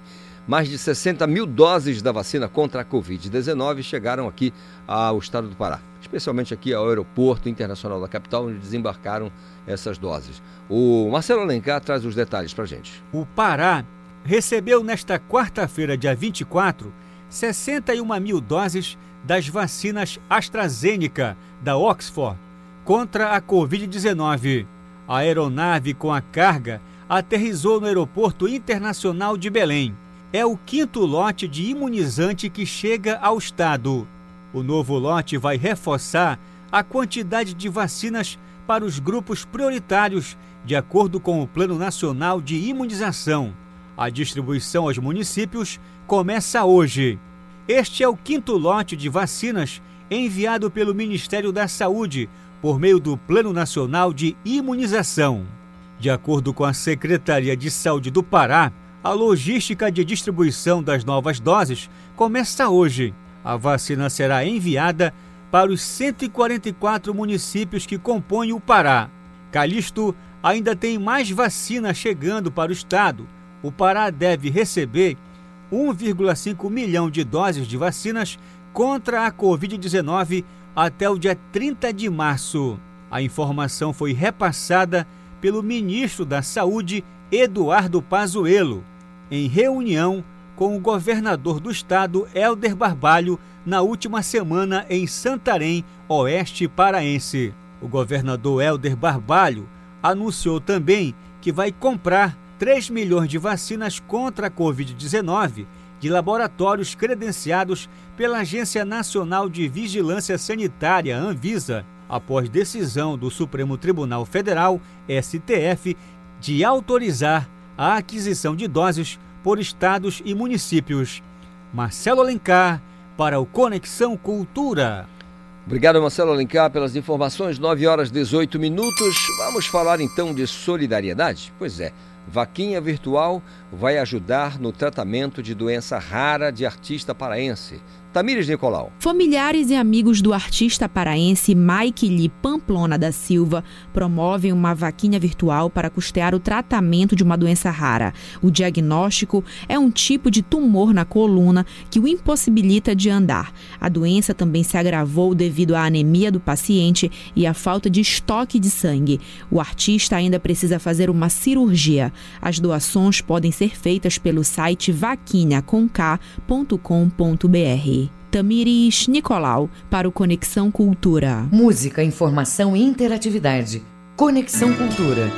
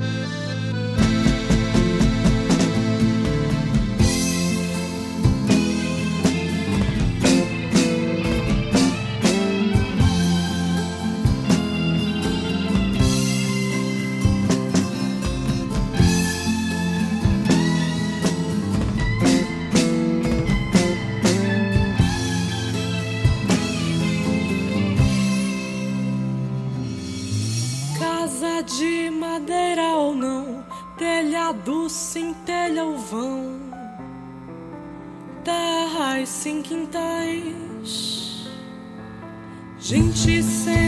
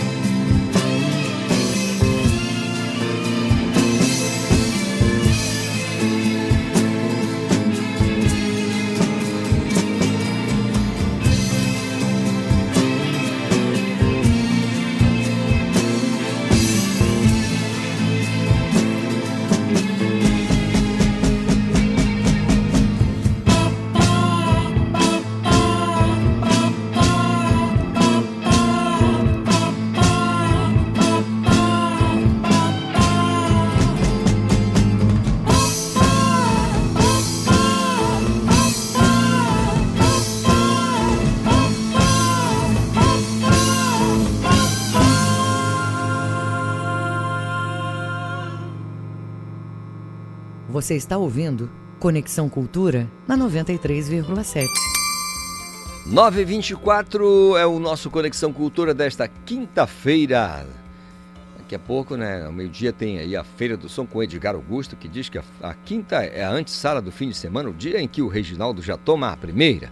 Olha, 924 e a Cezan oferta serviço de retirada de lixo e entulho na capital. Joana Melo. A solicitação do serviço de retirada de lixo ofertado pela CESAM pode ser feita pelo WhatsApp. Segundo o levantamento da Secretaria Municipal, existem em Belém 200 pontos críticos de entulhos acumulados de forma irregular. Para solicitar o serviço de coleta, a população pode ligar para o telefone 984-990059. De acordo com a CESAM, pela lei só podem ser retirados um metro cúbico, que equivale a uma caixa d'água de mil litros. Outro serviço ofertado é a coleta programada nos bairros da capital. A CESAM está também cadastrando os carrinheiros para que o problema de descarte nas ruas da capital seja resolvido. Joana Melo para o Conexão. Obrigado, Joana Mello, pela participação. 9 e 25 falar de caristia agora. Vamos falar de caristia, porque o arroz e o feijão estão mais caros na capital. Isso é o que aponta um levantamento do DIESE. As informações direto da redação com Marcelo Alencar. O feijão e o arroz comercializados nas feiras e supermercados da Grande Belém sofreram reajustes em 2021. O arroz sofreu alta de 1,83% e o feijão chegou a encarecer 9,16% no mês de janeiro deste ano. Aponta o balanço divulgado nesta quarta-feira, dia 24, pelo Departamento Intersindical de Estatísticas e Estudos Socioeconômicos. Nos últimos 12 meses, o feijão apresentou alta de 25,04% e o arroz de 85,93%. De acordo com as pesquisas, em janeiro deste ano, o arroz estava custando em média R$ 7,39 o quilo. No apurado dos últimos 12 meses, o produto gerou alta de 25,04%, iniciando o ano de 2020 custando R$ 5,91 o quilo.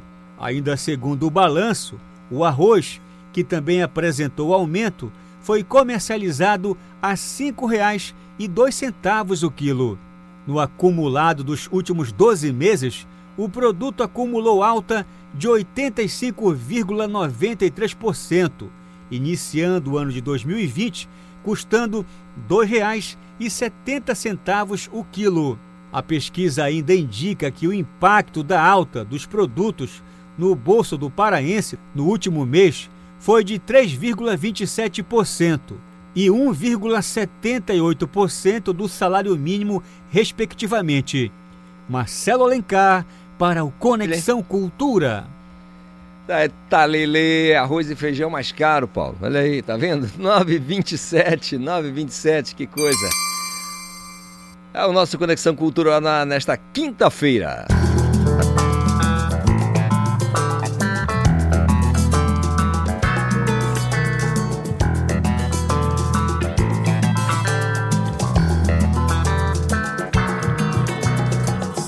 Se eu me escondesse onde ninguém te achasse? Toda lembrança doesse, mas alguém nos encontrasse. E se Belém fosse um reggae? Pensasse não a quem me pegue.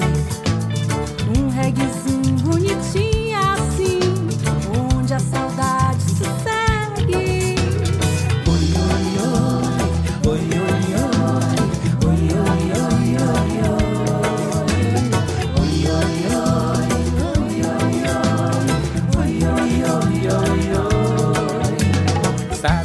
Sabe tu visse como sangrasse meu coração. E o bem querer obrigasse, que nem me dissesse não. E se Belém fosse um reggae, pensasse não a quem me pegue. Um reguezinho bonitinho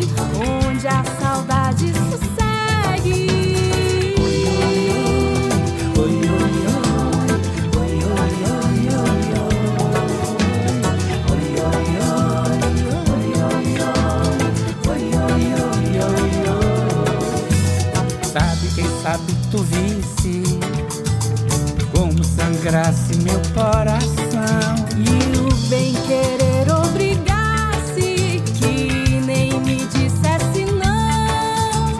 E se Belém fosse um reggae, pensasse não a quem me pegue.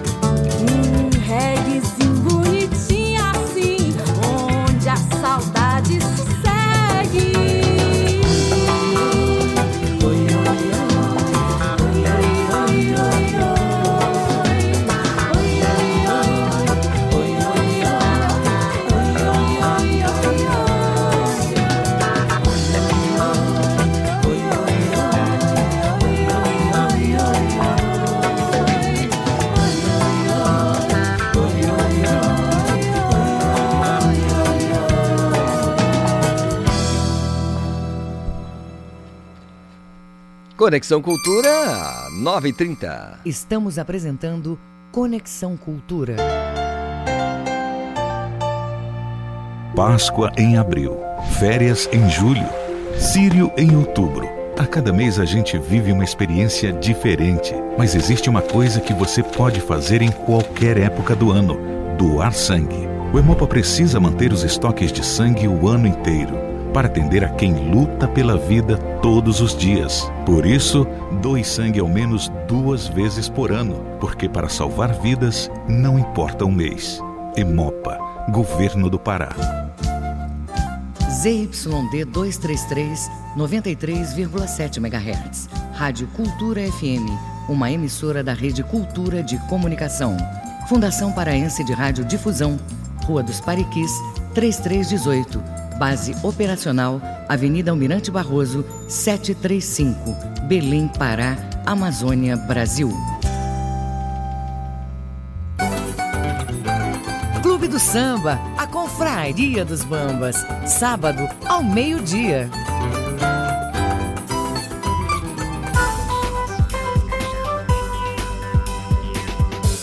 Voltamos a apresentar Conexão Cultura.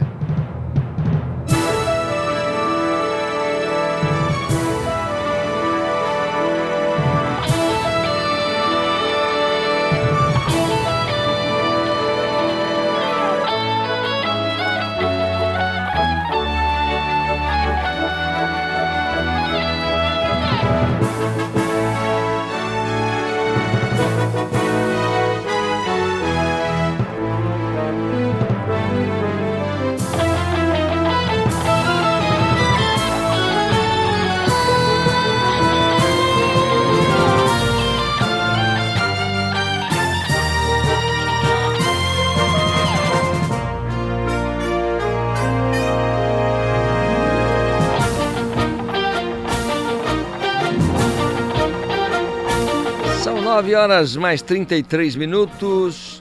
Os músicos Luiz Pardal, Jacinto Cauage e Deuclei Machado foram os criadores da trilha oficial do Parazão Bampará, que você ouviu aí agora, na volta aqui do intervalo do nosso Conexão Cultura. É um trabalho em parceria com o Núcleo de Esportes da Funtelpa.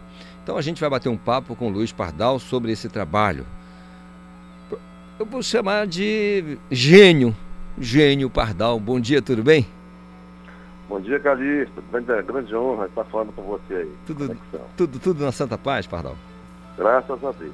Que legal. Olha, é, é, primeiro informar ao nosso ouvinte aqui que a trilha sonora é aquela identidade sonora e, por outro lado, visual, porque ela vai estar atrelada a uma imagem que durante todo o parazão ela vai estar na casa das pessoas, enfim.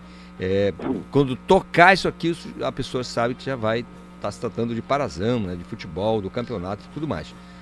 Pardal, como é que foi esse trabalho junto com o Jacinto e com o Deuclei Machado para desenvolver essa trilha sensacional aí? Meu amigo, isso foi uma, foi uma grande. foi- na verdade, foi uma sugestão do nosso amigo Pinho, né, diretor. E ele nos procurou para fazer essa trilha. E nós tivemos a ideia de fazer essa trilha baseada no nosso hino do Pará. Já que é do Parazão, né? Abranger todo o estado do Pará, com todos os times do Parazão. Então nós tivemos a ideia de fazer essa trilha baseada no nosso hino do estado do Pará. Então tem fragmentos, vamos dizer assim, fragmentos, né, motivo, né, que é o hino do Pará, feito de a primeira eh, ideia que nós tivemos foi fazer assim, uma versão mais eletrônica, né? Inclusive usando elementos do Tecnobrega, usando o hino do Pará, mas também botando alguns elementos eletrônicos, né? Em seguida nós fizemos uma versão sinfônica, né? Uma orquestra sinfônica, gravada, claro, todos, todos eh, de uma maneira mas né, não foi exatamente uma orquestra que tocou, né? Foi sampler, né? Amostras de sons, né? De uma orquestra sinfônica. E a terceira versão, fizemos uma versão com a orquestra e uma guitarra solando também, que o Deuclei que já participou. Então essa concepção foi base, praticamente foi isso, assim, baseada nisso aí, no no hino do Pará, né? Agora, essa, é foi, essa foi uma conversa, por exemplo, como é que foi o papo com o Jacinto e com o Deuclei? Houve aquela conversa, aquela resenha com vocês, para poder... eh, Porque são três caras geniais, assim. Eu sou fã dos três, enfim. Eh, como é que foi essa, essa, essa interação de vocês para poder desenvolver esse trabalho? É, a conversa é a partir da. a- a- o mais difícil é achar, na verdade, o motivo, né? O life motif que chama, né? O motivo do, do, do tema, né? Então, Tarazão, o que, que a gente vai fazer? Até chegar na ideia de pegar o hino do Pará e desenvolver ele, assim como se fosse uma, uma, um motivo, um melódico, né? O fragmento dele demorou, né? Então, depois que a gente descobriu esse fragmento melódico, que seria o hino, então ficou mais fácil o desenvolvimento, né? A gente, a gente faz a introdução, né? faz uma, uma abertura mais assim, grandiosa, usando tímpanos, orquestras sinfônicas, metais, trompas, né? Aí depois entra no fragmento do, do tema e desenvolve. Existem técnicas de composição, sabe? Que, que a gente aplica também, são é uma coisa mais técnica, assim, como se desenvolver um tema, né? Que é difícil falar assim para quem não é músico, né? Verdade. Mas É, a ideia principal, como eu te falei, o mais difícil foi achar o, o, o que, que seria a, a motivação para fazer isso. Depois ficou só um trabalho mais assim, claro, tem a inspiração também, né? Mas muita transpiração mesmo, assim, sabe? Desenvolvimento, orquestração também é uma coisa que dá trabalho. Você orquestrar aquele tema, fazer aquela quantidade de instrumentos que existe numa orquestra sinfônica, que são mais de 20, né? Então tem que botar os violinos, as violas, tem que colocar os cellos, contrabaixos, metais, trompete, a parte de madeira, as flautas, fagotes, aí a percussão, tímpano, pratos, e tudo isso aí é, é um trabalho, assim, vamos dizer, meticuloso, né? De orquestração, que exige um pouco de, de, de um pouco não, existe bastante tempo, né? É verdade. Demora um pouco para fazer isso. Trabalhoso, eu posso imaginar aqui, só de o senhor começar a falar, eu estou cansado aqui só de, de ouvir. Agora, é, na sua visão, a importância de desenvolver um trabalho desse, porque uma coisa. Sim, só te pediu para aumentar um pouquinho o retorno. Claro, do, claro. Vamos da proposta. Eu estou fazendo um esforço para te ouvir aqui. Tá, legal. Vamos aumentar. Agora o senhor me escuta melhor? Melhorou um pouquinho. Melhorou um pouquinho, Paulo. então vamos, vamos melhorar, vamos melhorar. Mas dá para ouvir, já, já, já tá legal. Já legal, legal, legal. Olha só, é, Pardal, então fala pra gente assim da, da, da impressão, da importância para você como músico, aliás, multi-instrumentista, genial na, na minha opinião, e todo mundo que acompanha, não precisa ficar rasgando seda, porque é a verdade, é um cara genial, mas da importância de desenvolver um trabalho para um campeonato é, que é a paixão do povo paraense, coisa centenária, clube, os clubes com mais de 100 anos. Então, assim, eu queria saber da, da, da, tua, da tua satisfação, e eu imagino que também do, do, do, do, do Jacinto, do, do Clay, de participar de um trabalho desse. Olha, a nossa satisfação, falando do nome dos três, né? Foi, e, e, foi muito grande, é muito grande e também a grande responsabilidade. A gente sabe da importância do, do, do paraense, né? do campeonato como Parazão, né? E todos nós gostamos de futebol também, ainda tem mais essa, né? Eu não vou dizer meu time aqui, mas.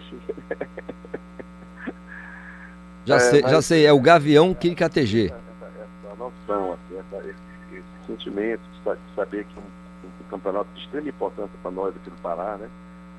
Então, pesou isso aí na hora de fazer também, né? Pesou o peso da responsabilidade, né? Mas, ao mesmo tempo que é um peso, é assim, uma grande honra também poder participar, fazer esse trabalho, saber que que no, no, durante o campeonato a gente vai poder, a trilha vai poder ser tocada e as pessoas vão ouvir a trilha, né? Então nós estamos assim muito felizes, nós três, eu, Jacinto e o The Clay, assim, bem alegres com isso aí também. Também até quero aproveitar para te dizer que também, não sei se você sabe, mas essas trilhas da cultura, todas foram feitas por, por mim pelo Jacinto, né? Uhum. Assim, a partir de, de, um motivo principal que não foi nosso. Que essa, a, a motivo principal é a introdução de uma música do Ronaldo Silva, né? Que é, que é esse tema principal, né? Para, Esse tema aí é do Ronaldo Silva. A partir daí nós desenvolvemos todas as outras trilhas também, né? Que vocês ouvem aí na cultura, tudo feito por, por mim pelo Jacinto. Legal. Pois é.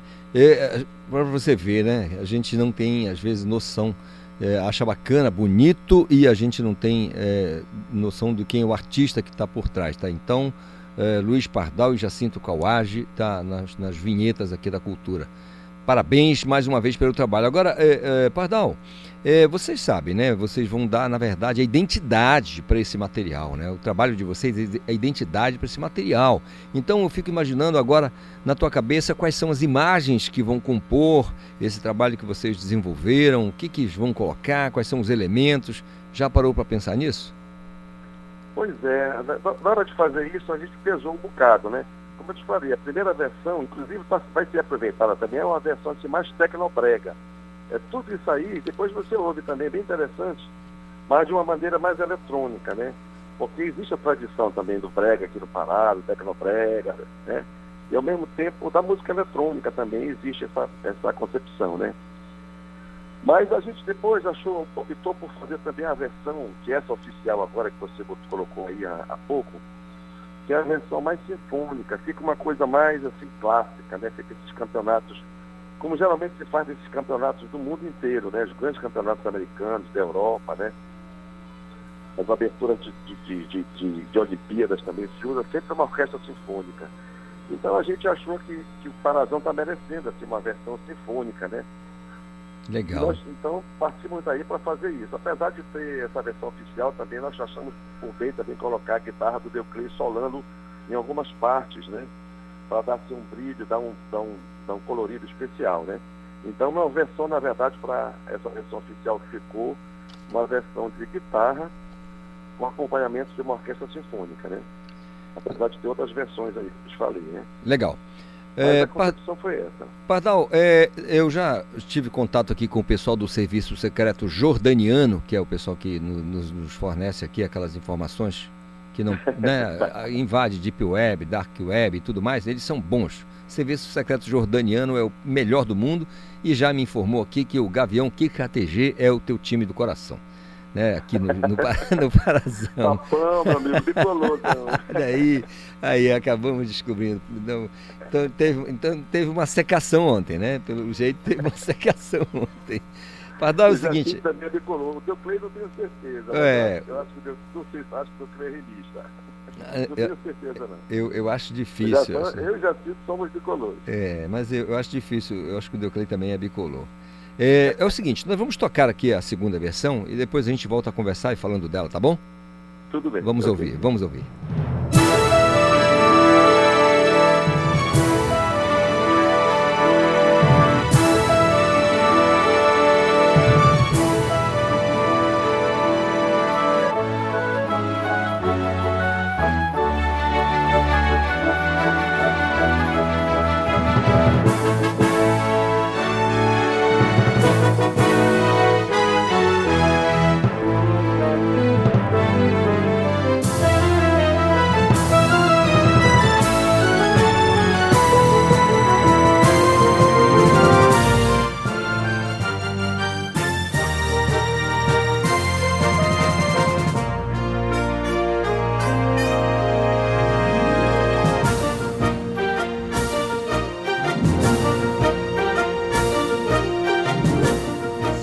Sensacional, Pardal, sensacional.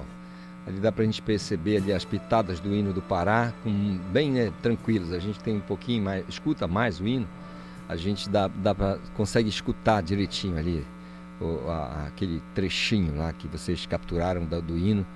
Dá pra realmente É, arrepiar. aqui várias partes né, do hino, assim. Pedaço É. aqui, lá na frente tem outro, depois lá na frente tem É, outro. E essa versão que você ouviu agora é bem parecida com a outra lá, só que em vez de ser um solo de, de guitarra, né, essa é uma versão toda sinfônica. é, de Aí é orquestra um solo de oboé e flauta transversal, né? Também tem uma parte do pagode lá na frente que faz o solo, né? Então não Legal. tem o solo de guitarra. Então é uma versão, vamos dizer assim, mais erudita, né? mais Uhum. clássica, né? Só orquestra sinfônica, né? De Tem a arrepiar. terceira cara. versão que depois você vai ouvir, que é essa que eu te falei, né? Que é a técnica mais eletrônica, né? Legal. Mas é isso, assim. Então a diferença dessa para a primeira é justamente é que essa não tem a guitarra solando, é só, só elementos sinfônicos mesmo. Né? Então, vamos colocar então que tem a guitarra do Deuclei aqui na sequência e já já te aciono mais uma vez. Paul- Paulinho, tá? Peraí, agora tá- ficou longe mesmo. Agora, quase eu, eu- agora eu vou tocar, eu vou, eu vou tocar agora aqui tem a guitarra do Deuclei pra gente seguir na conversa. Vamos lá. Tudo bem.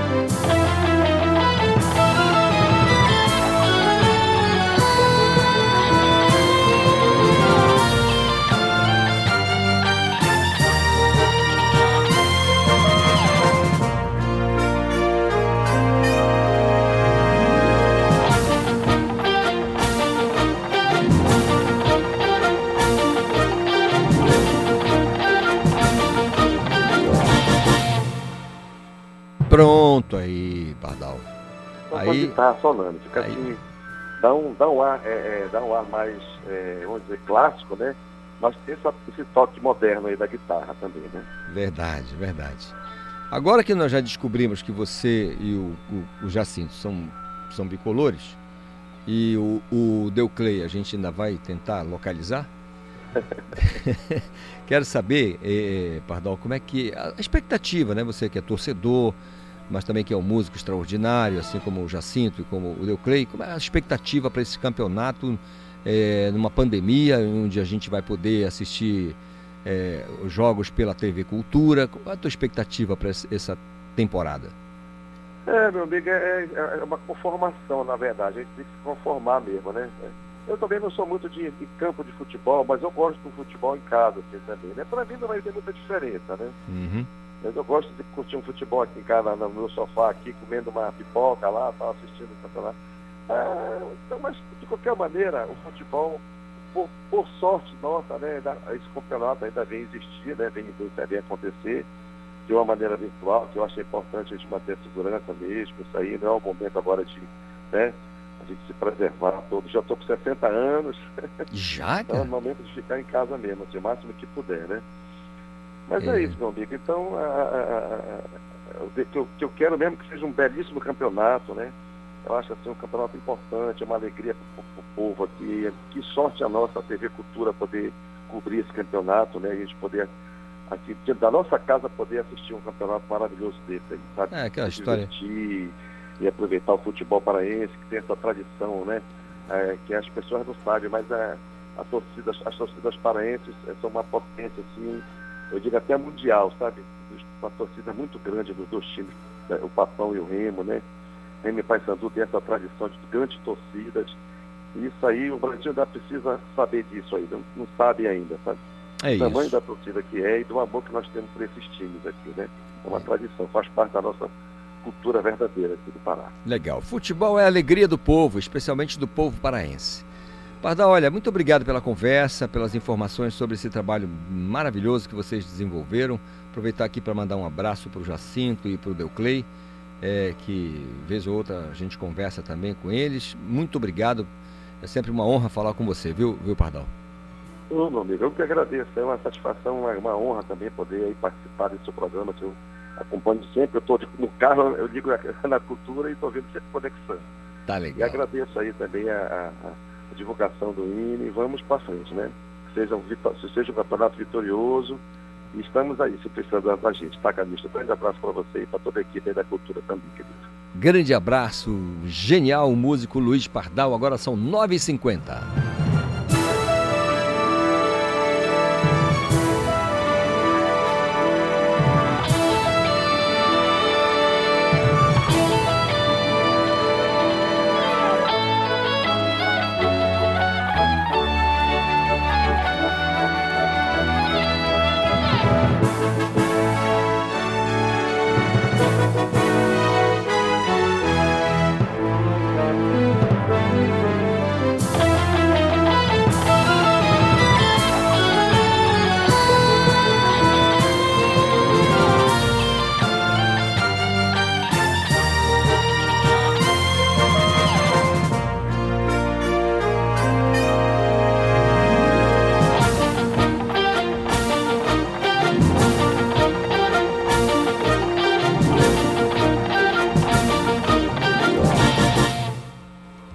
Sensacional, né? Muito legal, muito legal as vinhetas aí, são duas versões da vinheta de abertura do Parazão Bampará, Campeonato Paraense de Futebol, 9 horas mais 51 minutos é o nosso Conexão Cultura desta quinta-feira. Seguimos aqui com notícias porque grupo acusado de fraudes bancárias é alvo de operação da Polícia Federal. A reportagem de Marcelo Alencar. A Operação Novelo, com o objetivo de combater fraudes bancárias eletrônicas. O grupo investigado é acusado de furto qualificado mediante fraude e associação criminosa, crimes que estariam sendo cometidos desde o ano de 2011. Ao todo, 15 policiais federais cumprem dois mandados de busca e apreensão e um mandado de prisão preventiva expedidos pela Quarta Vara Criminal Federal da Seção Judiciária no Estado do Pará. Os envolvidos serão indiciados, podendo responder por delitos que, somados, podem chegar a 11 anos de prisão. Marcelo Alencar, para o Conexão Cultura. Música, informação e interatividade. Conexão Cultura.